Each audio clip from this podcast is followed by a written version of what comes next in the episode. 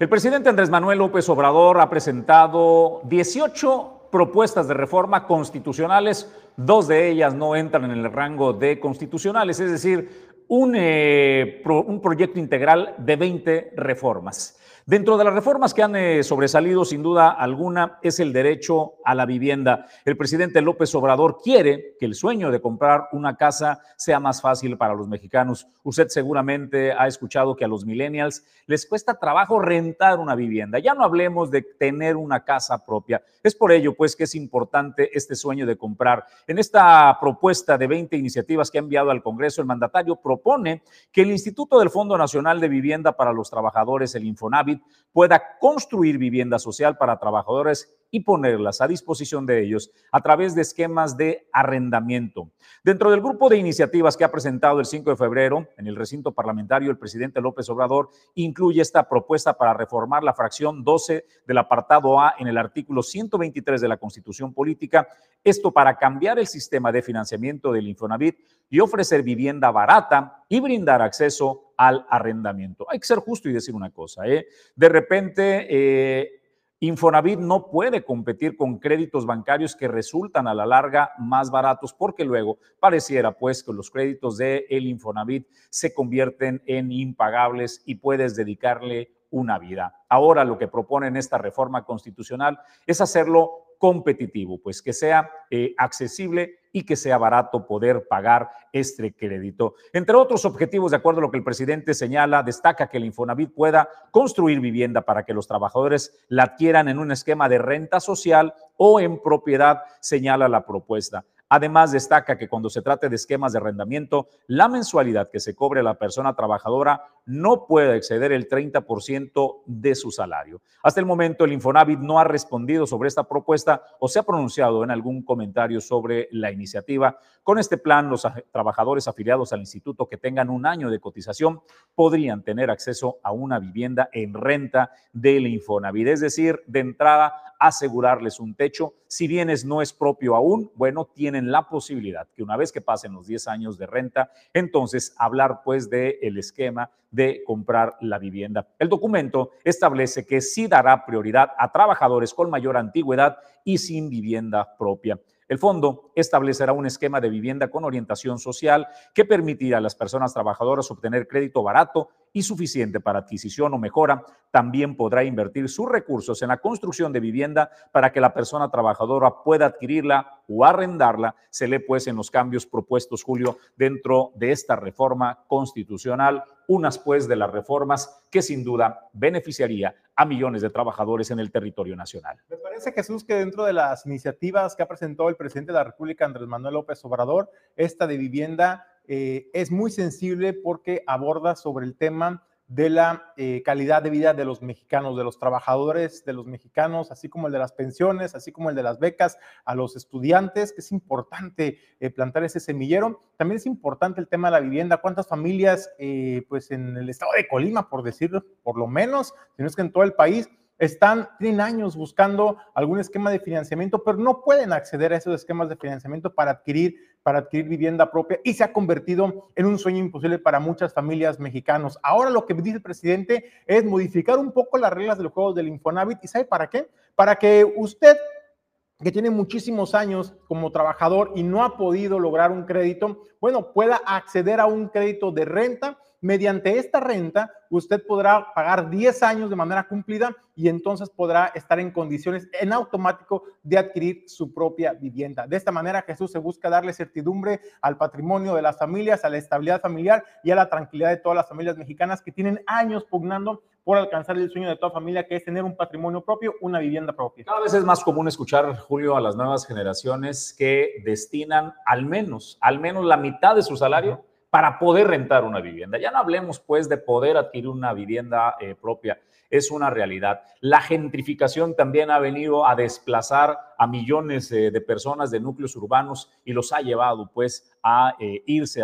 hacia otras zonas donde puedan pagar siquiera una renta de una vivienda, ya no digamos digna, al menos tener un techo. Julio, aquí me parece pues que la visión del presidente Andrés Manuel López Obrador con esta propuesta es una propuesta con justicia social. El punto al que, que vuelve es la viabilidad financiera de que el Instituto de Vivienda, como es el caso del Infonavit, pueda soportar las intenciones pues de esta eh, propuesta generosa, justa sí, pero la viabilidad pues financiera, los recursos es el tema de fondo, Julio, que permita pues que durante 10 años los trabajadores eh, puedan tener una renta social que no podría rebasar el 30% de tus ingresos. Es decir, un ejemplo, si tú ganas 10 mil pesos al mes, tu renta máxima tendría que ser fijada en 3 mil pesos. Y, y, sabes, otro tema que está sobre la mesa y que tienen que ver la manera en que tienen que resolverlo es de que el presidente también propone que el Infonavit, este instituto de vivienda, eh, sea constructor. Actualmente Infonavit no construye viviendas,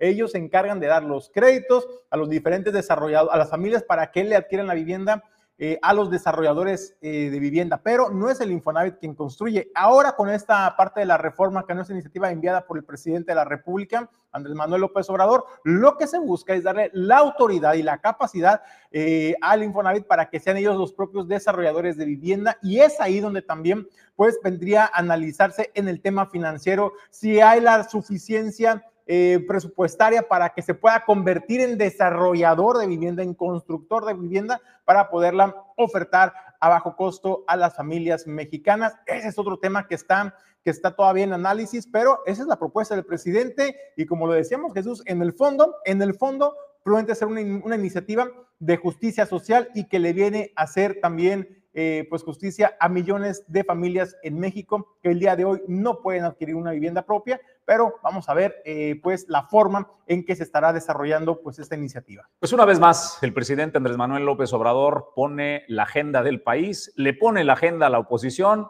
en plena época electoral donde será su relevo de la presidencia de la República, lanza 20 misiles que son bien recibidos sin duda por eh, la clase trabajadora sobre todo. Ayer hablamos sobre el fondo para eh, el retiro, una pensión digna. Hoy hablamos de vivienda. Son los temas que le duelen, que la sociedad eh, clama que se haga justicia social y el presidente sabe que son pues propuestas que serán bien recibidas. Podrán ser votadas, podrán ser elevadas a rango constitucional. Ahí está la tarea, pero haya sido como haya sido, el presidente pone una vez más pues la agenda de lo que se habla en el país. Vamos a más noticias, Julio. En más información, el, el, rector de la Catedral Basílica Menor, esto en la capital del estado, sacerdote Osiris Juan Pablo Aguilar, informó sobre las misas que se estarán desarrollando en el marco del inicio de la temporada de Cuaresma. Ahí habló también que es un periodo, es un tiempo, es un tiempo de reflexionar en familia y es la invitación que hace. En la próxima semana, si Dios quiere, Vamos a iniciar con el inicio de la cuaresma, un tiempo muy importante en la vida de nuestra fe cristiana y en la vida de la iglesia. Y la cuaresma, como todos bien sabemos, arranca con este día tan particular y muy especial que es el miércoles de ceniza. El día de hoy hemos iniciado ya todos los preparativos para esta celebración después de algunos días de estar recibiendo la palma bendita del Domingo de Ramos del año pasado Muchos de nuestros hermanos fieles que vienen aquí a la catedral han venido a traer sus palmas y hoy ha iniciado el proceso de incineración para poder tener lista la ceniza que es el símbolo propio de este día miércoles del inicio de la cuaresma. Y si es muy interesante dar a conocer a todas las personas a través de su medio las actividades que tendremos en nuestra catedral. Principalmente, como lo vamos a hacer en todas nuestras parroquias, serán las celebraciones en donde se impondrá la ceniza. Aquí en la catedral vamos a tener, eh, aparte de las celebraciones ordinarias, tendremos mm, más celebraciones para que las personas puedan participar dentro de este día. A las 7 de la mañana será la primera celebración. Posteriormente tendremos una al mediodía, a las 12 del mediodía, y por la tarde tendremos las celebraciones de 6, 7 y 8 de la noche. Todas estas serán celebraciones en donde nuestra gente tendrá la oportunidad de venir a la catedral de manera particular y participar en el inicio de la cuarentena. Bueno, pues el día de ayer la gobernadora del estado, Indira Vizcaíno Silva, designó a Eduardo Jurado Escamilla como encargado del despacho en la Secretaría General de Gobierno. Esto Eh, ahí lo está viendo en pantalla. Esto luego de que la eh, titular hasta ese entonces, María Guadalupe Solís Ramírez, presentara su renuncia al cargo. Ya sabe que la renuncia se debe a que, pues, María Guadalupe Solís Ramírez, pues fue, fue designada dentro de las encuestas de Morena en este comité de elecciones del Comité Directivo Nacional, pues fue la mejor calificada para que encabezara la candidatura a la alcaldía de Cuauhtémoc y es así como María Guadalupe Solís pues presentó su renuncia al cargo de secretaria general de gobierno y la gobernadora entrega pues, eh, pues el encargado de despacho a Eduardo Jurado. Eso para eh, poder tener la continuidad en las, en las operaciones del gobierno estatal. Y ahora pues vamos nosotros a más información. Le comento, Marcos Barajas Yescas, quien es rector de la Universidad José Martí, informó e invitó a la población acerca de estas jornadas de salud y de consulta médica gratuita que se estarán desarrollando en los municipios de Colima y Villa de Álvarez. Pero atención, si bien en su mayoría son servicios gratuitos, habrá en algunos temas, en algunas cuestiones, que sí se les estará cobrando pues una cantidad, una módica cantidad para recuperar al menos los gastos de operación y para, también para el personal. Pero esto es lo que informa el rector de la Universidad, José Martí. En un programa que son las brigadas de salud comunitarias, José Martí estos servicios son totalmente gratuitos. Hemos iniciado eh, el mes de enero fuertemente y vengo a anunciar la agenda de febrero donde participan estudiantes de fisioterapia, de medicina. Aquí se encuentra la responsable de, las brigadas, así nuestro director de medicina, que tienen a bien a integrar maestros, maestras, directivos, personal administrativo, personal de apoyo y por supuesto estudiantes de diversos semestres para llevar servicios gratuitos a la comunidad. En febrero vamos a iniciar el día de mañana en Colonia Jardines de la Villa, en un horario de 5 a 7. El, el 16 de febrero en la Colonia Loma del Centenario. Y por último, el 22 de febrero estaremos en Loma Bonita.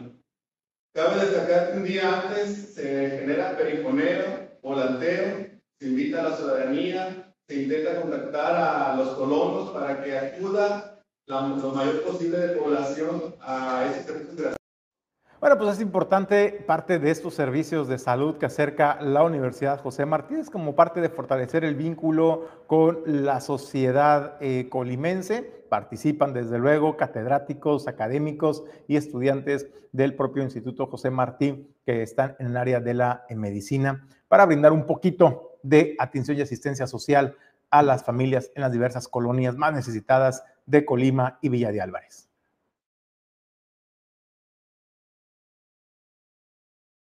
Grupo Logístico de la Cuenca del Pacífico tiene más de 20 años agregando valor a tu logística, con la suma de servicios integrados de transporte, almacenaje y logística.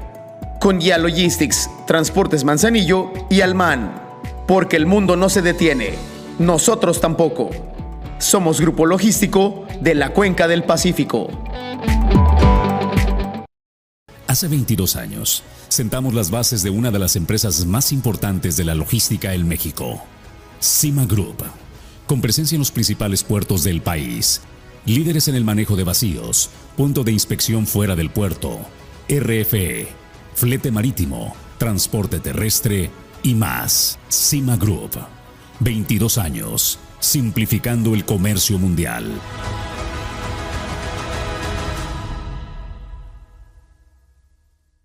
Grupo Jacesa, más de 30 años en Manzanillo.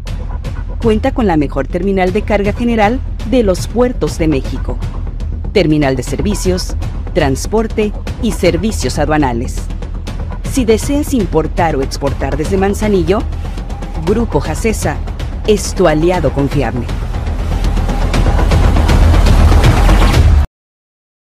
Doméstica, si tu hogar limpio quieres aliada debe ser. Doméstica, te va a ayudar. Doméstica, la manera más segura de limpiar tu casa y oficina. Doméstica, doméstica, seis años haciéndote los días más felices. En tu casa y oficina. 312 19 7 17 98 Llama ya a Doméstica. servicio profesional. Doméstica, doméstica.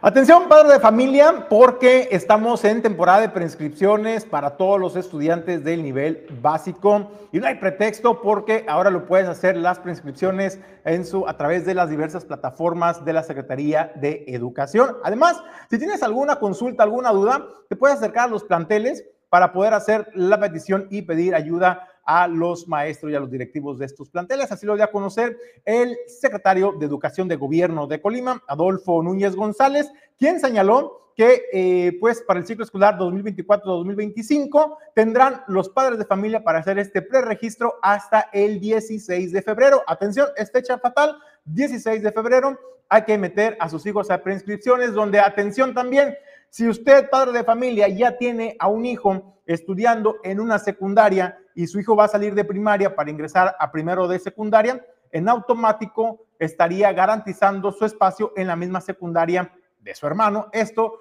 para pues, evitar los movimientos y los traslados para llevar a uno o a otro hijo a diferentes planteles. Tendrán garantizado su inscripción. Esto solamente para los que ya tienen un hermano estudiando en ese plantel educativo. Por el resto, pues bueno, tendrán que eh, pues ver las estadísticas y también ver el tema de las escuelas alimentadoras, que es un tema muy importante para que puedan tomar en cuenta y lograr sus espacios.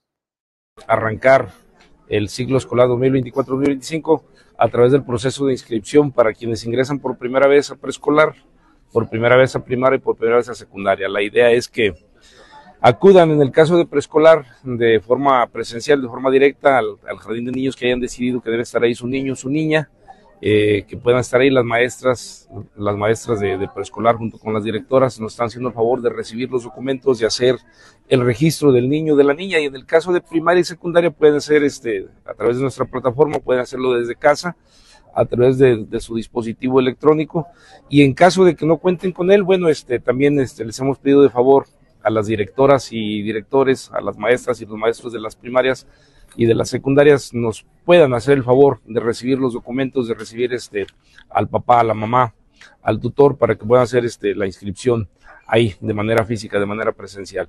Y también a nosotros nos sirve para ir viendo este cómo se va moviendo este este registro. Arrancamos el día primero de febrero, cerraremos el día 16, estamos casi a la mitad.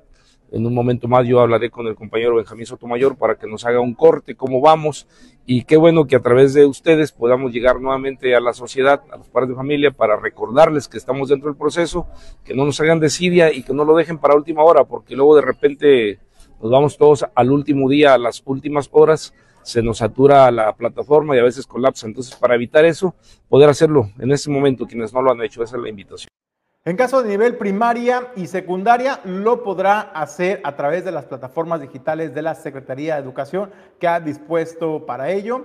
Y también, desde luego, para los de nivel preescolar, lo pueden hacer directamente en los planteles. Atención, tienes hasta el 16 de febrero para realizar este registro. No, no dejes eh, de último minuto porque, como lo decía el secretario de Educación, Adolfo Núñez González, lo dejan al final y ¿qué es lo que pasa? Se saturan, se saturan las plataformas y es cuando vienen los problemas. Entonces, hágalo con tiempo, hay que organizarse, ser responsable, se trata de la educación de sus hijos. Vamos a más información, le comento el rector de la Universidad de Colima, Cristian Torres Ortiz Cermeño, y habló sobre el periodo también de que estarán próximas a publicarse las convocatorias para los estudiantes de nuevo ingreso a la Universidad de Colima. Estamos hablando, por ejemplo, eh, para el nivel medio superior, superior y posgrado. Ahí el rector señaló que se tiene capacidad para recibir hasta 10 mil estudiantes en la máxima casa de estudios. Esta es la información. Eh, preparada, lista para recibir a, una gran cantidad de jóvenes que quieran estudiar en la Universidad de Colima. Eh, empezamos el semestre el primero de febrero, el, semestre de, primer semestre de este año. Eh, ayer precisamente hicimos difusión de una etapa previa que tiene que ver con eh, identificar nuestros programas educativos y en unos, unos días más estarán, estaremos dando a conocer las convocatorias, tanto a posgrado, a superior como a media superior. pedirles a, a, todos los jóvenes, a todas las familias que tengan interés de estudiar en la Universidad de Colima, que estén muy atentos de los medios de comunicación institucionales, de lo que ustedes nos apoyan, de nuestras redes sociales, para que tengan toda la, información a detalle en las convocatorias. Es un proceso que dura varios meses para, para ingresar en, agosto. En total, estamos hablando de alrededor de 10 mil estudiantes que podemos recibir en, en agosto entre posgrado, superior y media superior.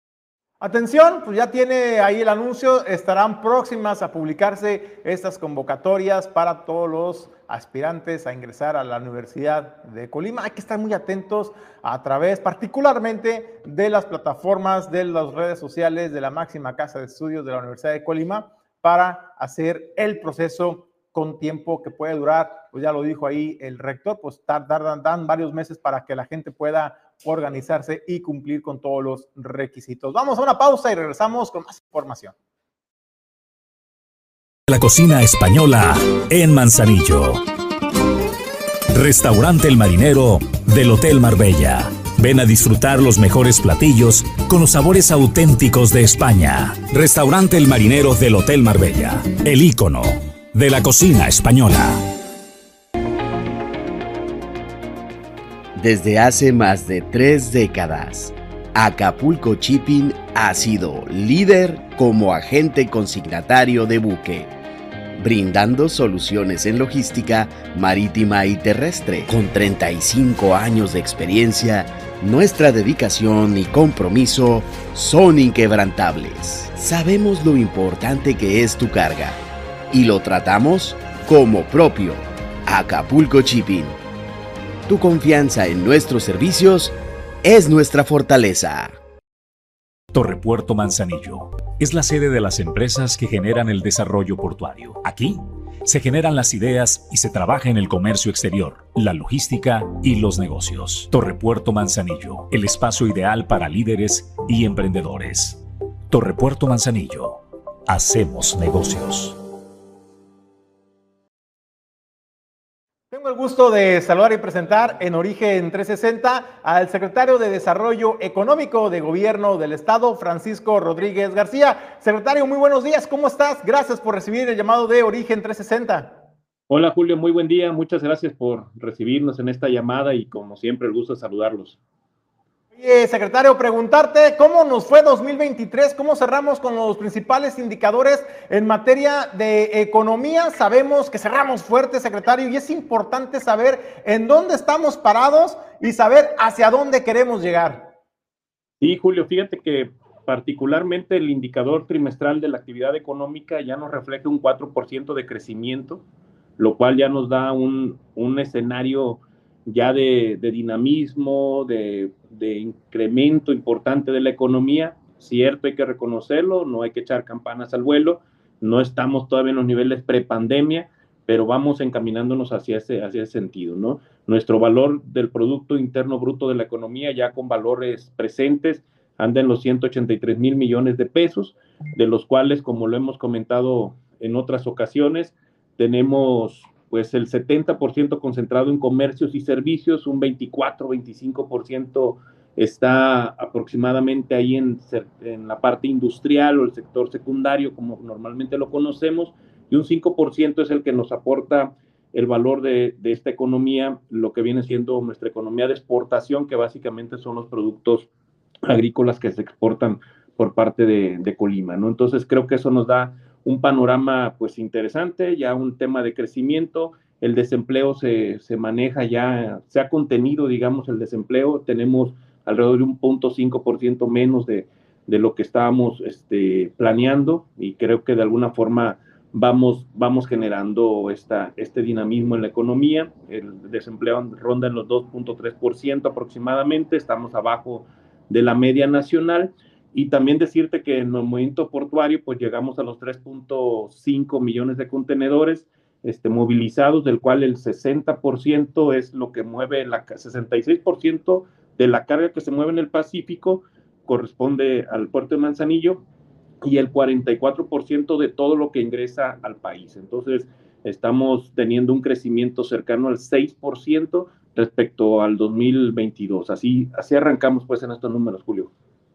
Oye, secretario, pues son importantes los números, siempre la estadística, pero la generación de empleos también habla por sí solo y es parte fundamental de este crecimiento eh, económico y de las industrias. También hablamos de nuevos comercios que se están eh, instalando en nuestra entidad. Estamos hablando de comercios que lograron sobrevivir a la pandemia y que en los años posteriores fueron muy complicados para la recuperación económica. Lograr estos números al cierre del 2023 habla precisamente de eso. Primero, de la confianza de los empresarios para seguir manteniendo sus inversiones en la entidad. Segundo, también de que la economía del Estado se está notando la recuperación con la estabilidad de las empresas, con la estabilidad en la generación de empleos. Hace unas semanas hablábamos con el subsecretario del Trabajo, Javier Pinto Torres, también hablaba de cifras muy importantes en materia de generación de empleos que va muy de la mano con el desarrollo económico, con las industrias, con, las, con los empresarios en el estado de Colima. Ya tenemos el panorama de cómo cerramos, hacia dónde vamos, secretario, para este 2024. ¿Cuáles son las proyecciones que tenemos para este año? Pues mira, Julio, en la parte de, empresas es importante señalar que si bien seguimos teniendo un concentrado de 90% de las microempresas, y, pero se han generado 98 nuevos negocios en lo, que, en lo que fue del año. Y aunque ahí tenemos de pronto algunos cierres que son de alguna forma pues anunciados en las diferentes medios de comunicación, lo cierto es que hay una generación de nuevas empresas. Entonces es un tema importante y menciono esto porque vamos encaminados precisamente a trabajar en el sector industrial, en el sector manufacturero, para potencializar la, pues nuestro puerto, que no solamente sigamos siendo un, un, estado donde, donde transiten las mercancías de entrada, de llegada, exportación, importación, sino que realmente podamos transformarlo en esta manufactura. Entonces tenemos dos, dos escenarios muy claros, un escenario de poder seguir atrayendo inversiones, como ya lo habíamos comentado anteriormente, con una empresa de ensambladora de tractocamiones, que estamos avanzando en la parte de los trámites ante desarrollo urbano, y segundo, también estamos impulsando para que se puedan generar otros parques industriales de una manera pues muy, muy lógica hacia la naturaleza económica, el vocacionamiento económico de la entidad, que tenemos dos cosas muy claras, que es el, de logística, que hay que potencializarlo, y el segundo, sin duda alguna, que debemos de, plantear es el, el, tema de manufactura, que podamos meterle más conocimiento, más tecnología, y eso nos va a llevar a mano de obra más certificada, más calificada y por ende mejores, mejores salarios, para no tener nuestra economía tan concentrada en micronegocios, o pequeños negocios y que esté eso solamente en comercios y servicios como una manera ponderante en la generación de empleo. Oye, secretario, es importante también señalar eh, que para que las empresas decidan venir al estado de Colima, nos volteen a ver para instalar sus industrias, sus empresas, sus operaciones.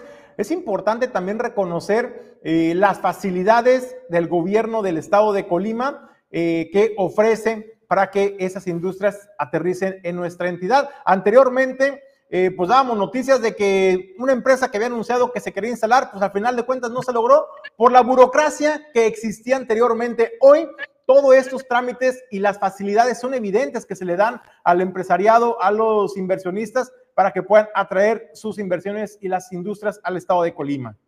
Y el estado por sí mismo, Julio, tiene potencialidades muy, muy buenas. Una es vuelvo a repetir, la ubicación geográfica, eh, la, capacidad y eficiencia del puerto de Manzanillo. Segunda, tenemos reservas territoriales propias del Estado y también las privadas que se están desarrollando y se van a, a, incrementar la capacidad de instalación de empresas. Tercero, a través de la Universidad de Colima, de la Universidad Tecnológica de Manzanillo, del TEC de Colima, entre otras múltiples universidades este, privadas, pues tenemos una generación de talentos muy importantes los cuales pues en áreas específicas de ingeniería o en el caso del ramo logístico, pues hay, hay especialidades muy importantes que, se están apoyando ahí. La gobernadora ha invertido bastante en tema de educación, es su, es su, su principal política pública, digamos, ahí de impulsar el, tema educativo y eso nos va a fortalecer. También a nivel nacional somos de los 16 estados que son considerados con, cierta dotabilidad de agua. Sabemos que tenemos dificultades en pronto el uso doméstico, pero para el tema industrial pudiera en un momento dado tener las condiciones más propicias que otras entidades, ¿no? Obviamente cuidando muy bien nuestras reservas, nuestros mantos freátricos y, y de alguna manera teniendo una, una, planeación estratégica de ese consumo, pero no tenemos el estrés este, que tienen otras entidades en materia de agua, ¿no? La parte energética, la gobernadora está haciendo muchas gestiones a nivel federal para que podamos potencializar más nuestra distribución energética. De Ah. pronto perdemos de vista nues- nuestra regasificadora, si bien no está al 100%, pero la infraestructura ahí está y puede generarse pues un, un tema detonante importante, el- un detonante en materia de gas natural para distribución y, con, y consumo de otras empresas. Entonces creo que son los elementos propios que la propia entidad, son los elementos propios que la entidad de Colima tiene competitividad respecto a otros, otras entidades. Si a eso agregamos algunos incentivos fiscales o algunos incentivos de gobierno, bueno, pues obviamente se hace un paquete muy, muy interesante para que las empresas se instalen en Colima. Secretario, agradecerte la oportunidad de platicar esta mañana en Origen 360. Le vamos a dar seguimiento a todos estos proyectos de inversión que se tienen en este 2024 en el estado de Colima. Al contrario, Julio, gracias a ti y siempre con el gusto de saludarte y que nos permitas que tu auditorio nos, nos escuche. Muchas gracias. Gracias, secretario Francisco Rodríguez García de Desarrollo Económico del Gobierno de Colima. Hoy es jueves, jueves del origen de tu salud y ya está en los estudios de origen informativo la doctora Karina Ruan de la Clínica Dental Local. Esto es El origen de tu salud.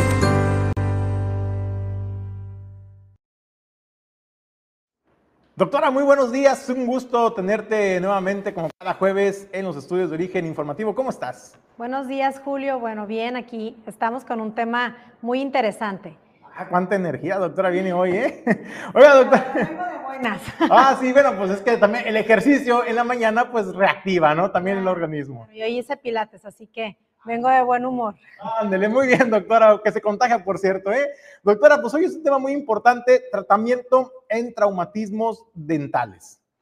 Así es, Julio. Fíjate que este tema es muy importante y es muy común, ya que generalmente llegan a consulta pacientes que recibieron algún golpe, que traen los dientes desgastados, se les fracturó algún diente. Bueno, cualquier traumatismo dental es aquel, aquel diente que haya sufrido algún tipo de lesión, ya sea por un impacto fuerte en el diente, ya sea también por, por algún desgaste, por, no es nada más por un accidente, un golpe, un- un- una lesión que se dio porque el niño se cayó, e- etcétera, no.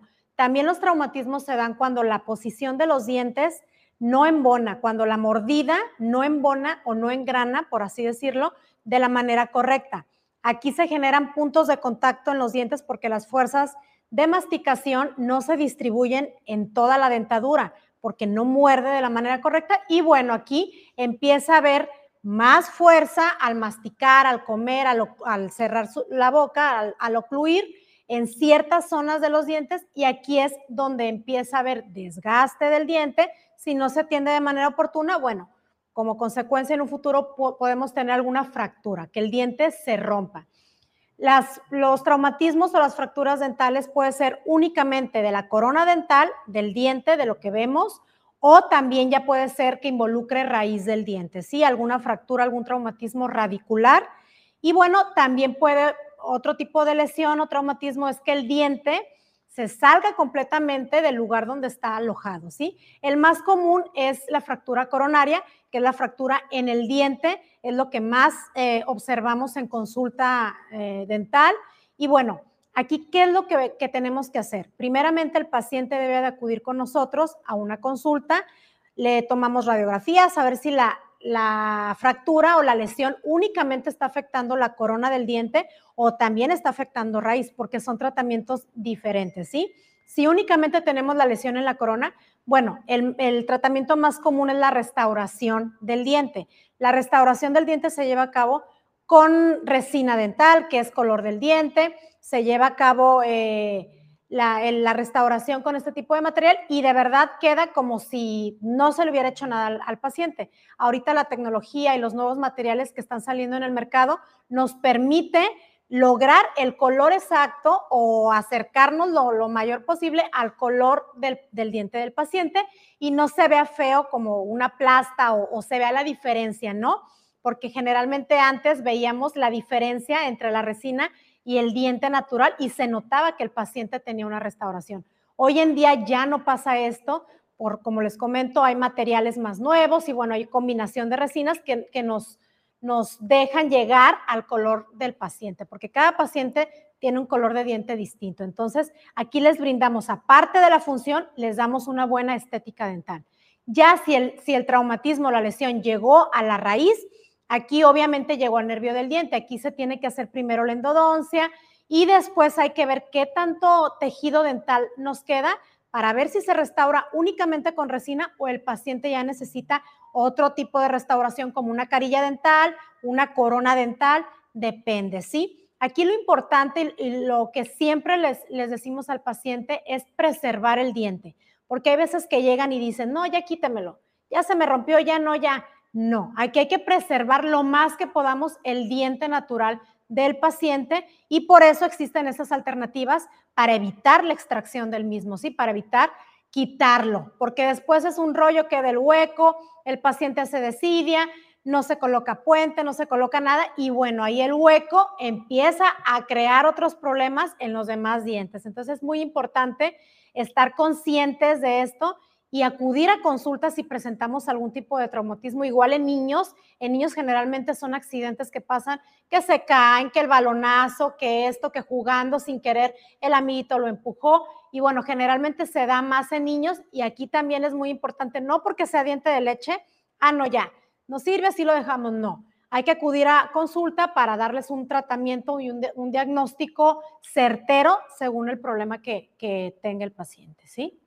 Oye, doctora, pregunta, por ejemplo, cuando se trata de una fractura de un diente, que sea una fractura sencilla, por ejemplo, que sea solamente la parte de la corona, que la persona se cayó, se resbaló y se golpeó, y que no afecta a raíz, no afecta a los demás dientes, que es algo, digamos, relativamente sencillo, sabemos que cada caso es muy particular y para ello se requiere una cita previa para su evaluación. Pero hablando de lo más sencillo, por ejemplo, doctora, ¿cuál es el tiempo de tratamiento y de recuperación para lograr eh, restablecer la pieza? Mira, hablando de lo más sencillo, que llegue el paciente sin un pedazo de diente, aquí lo más sencillo y de verdad es súper rápido, se hace en la misma cita, no tiene que venir el paciente dos, tres, cuatro citas más. En la misma cita se coloca la restauración de resina, se pule bien y queda literal como si no hubiera pasado nada. Se hace en media hora, generalmente una hora máximo. Los cuidados, no hay un cuidado específico, decir, si, si haces esto se te va a caer la resina. No se tiene que caer la resina si está bien puesta y es un material de calidad. Entonces los cuidados no, básicamente no es ninguno. El paciente puede comer de todo, inclusive cosas duras. Y bueno, obviamente hay que tener en cuenta que la resina tiene un tiempo de vida. Cierto tiempo el paciente tiene que ir a chequeo para corroborar que la resina está bien adherida todavía al diente. Y algo que también eh, me faltó mencionarles es que ya hablando de los traumatismos, que no es por golpes ni por lesiones en los dientes, que es por la mordida, bueno, aquí primero se tiene que hacer un tratamiento de ortodoncia para poder corregir la mordida, como quien dice, para quitar la causa, porque si únicamente restauramos con resina ese diente desgastado, si no quitamos eh, la causa, va a seguirse desgastando nuevamente. Entonces, se tiene que hacer un tratamiento de ortodoncia para acomodar bien la mordida que los dientes se embonen y engranen de la manera correcta y ahora sí procedemos a restaurar ya sea con resina o con algún otro tipo de, material, depende el caso del paciente. Pero de verdad es un procedimiento muy sencillo cuando no se involucra raíz, que únicamente es, es el diente, la corona. Entonces aquí es algo sencillo, se lleva a cabo en una cita y bueno, los cuidados, pues ahora sí que el paciente puede hacer su vida normal sin, sin ningún problema. Es bien interesante lo que comentas, doctora, porque tengo conocidos que tuvieron una fractura de la corona en un diente algo superficial y después los ves comiendo con miedo o diciendo, no puedo comer eso porque se me va a volver a, astillar o a estrellar el diente porque me lo acaban de, de reparar. Entonces es muy importante que usted conozca, si usted está en este supuesto también, bueno, pues no tiene por qué pasar esto, tiene que ser un trabajo bien ejecutado, bien realizado y para que pueda lucir una sonrisa de 10, vaya a la clínica dental local. ¿Cuál es el domicilio, doctora? Estamos ubicados en Manzanillo Centro, en la calle Emiliano Zapata, número 43, y también estamos en Facebook como Clínica Dental Local. Número de teléfono para hacer cita, ¿también se puede sacar cita a través de las redes sociales? Claro que sí, por redes sociales pueden sacar cita o también les voy a proporcionar los números de teléfono de la clínica, que son el 33 246 60 o 33 256 16. Ahí también podemos agendar. Doctora, muchas gracias. Es un placer tenerte como cada jueves en el origen de tu salud. Gracias. En más información, la Subsecretaría de Cultura, que preside Emiliano Sesumbo Quintanilla, anunció el día de ayer, pues, eh, que viva el amor, que viva el mariachi. Este concierto que se estará realizando el próximo jueves, 15 de febrero, a partir de las 8 de la noche, en un escenario emblemático, importantísimo para los colimenses, que es el Teatro Hidalgo. Así fue el anuncio. Un evento muy bonito que vamos a tener eh, en los próximos días y que, como bien comenta el director general, el maestro Miguel Olmedo, pues bueno, reactiva las actividades en nuestro emblemático Teatro Hidalgo. Como les comento, estamos muy contentos porque con este evento reanudamos las actividades en Teatro Hidalgo, el espacio cultural más importante del estado de Colima, que sigue cumpliendo todavía 140 años. En septiembre del año pasado cumplió sus 140 años los primeritos, todavía está joven este, este teatro y tiene todavía mucho aguante y mucho que dar, muchas sonrisas, muchos, muchas eh, alegrías al pueblo colimense. Y pues bueno, vamos a hacerlo con manteles largos, con el Mariachi Santa Cecilia, que está celebrando sus primeros 20 añitos de existencia, nada más y nada menos, dos décadas de alegrar el corazón de miles y miles de colimenses y eh, también no colimenses. Evento, vamos a tenerlo este jueves 15 de febrero a las 8 de la noche, repito, jueves 15 de febrero, 8 de la noche aquí en nuestro Teatro Hidalgo. Estamos seguros que será una noche de muchas sonrisas, de bailes, con músicas de distintas épocas y éxitos seleccionados de diferentes artistas que han dejado huella, sobre todo en nuestra cultura popular. Habrá para todos los gustos, todos los colores, todos los sabores, para deleitar a nuestro público con eh, un repertorio para todas las edades. Habrá eh, mucho bolero, guapango, rancheras, sones, música regional. La gobernadora Indira Vizcaíno Silva el día de ayer hizo entrega de un donativo por el orden del millón de pesos, esto a Fundación Teletón, ya sabe, para ayudar a que sigan apoyando a más personas con discapacidad en el estado de Colima. Hay que recordar que el CRID Occidente en los 23 años que tiene operando ha atendido a más de 40 mil familias de Jalisco, Nayarit y Colima, otorgando miles de servicios y que específicamente hablando de nuestra entidad, el estado de Colima, ha beneficiado a más de 1.500 personas. Nos sentimos muy contentas de que tengan la oportunidad de conocer la calidez de nuestra gente y de poder trabajar hombro a hombro con un objetivo muy claro abonar al bienestar de las personas que más lo necesitan, quienes se enfrentan la vida con mayor dificultad.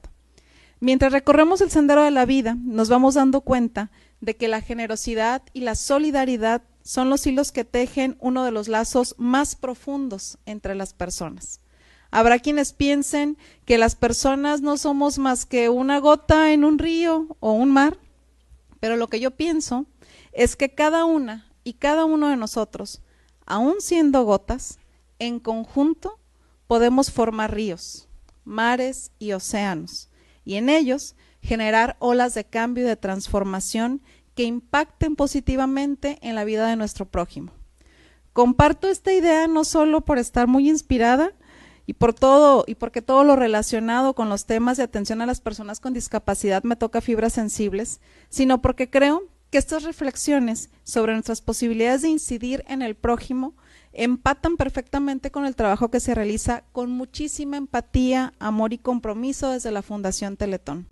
Bueno, pues ahí está también el aporte que hacen los trabajadores del gobierno del estado de Colima, también trabajadores de la Universidad de Colima, que en su conjunto lograron este recurso por el millón de pesos a Fundación Teletón para seguir ayudando a las personas que más lo requieren, a las personas con discapacidad. Con eso llegamos al final del informativo. Gracias por acompañarnos en este recorrido. A nombre de Jesús Llanos Bonilla, Ulises Quiñones, productor general, productor adjunto Pedro Ramírez, en controles, Hugo Nando Alejandro González Pulga. Yo soy Julio César González. Les deseo que tenga un extraordinario día.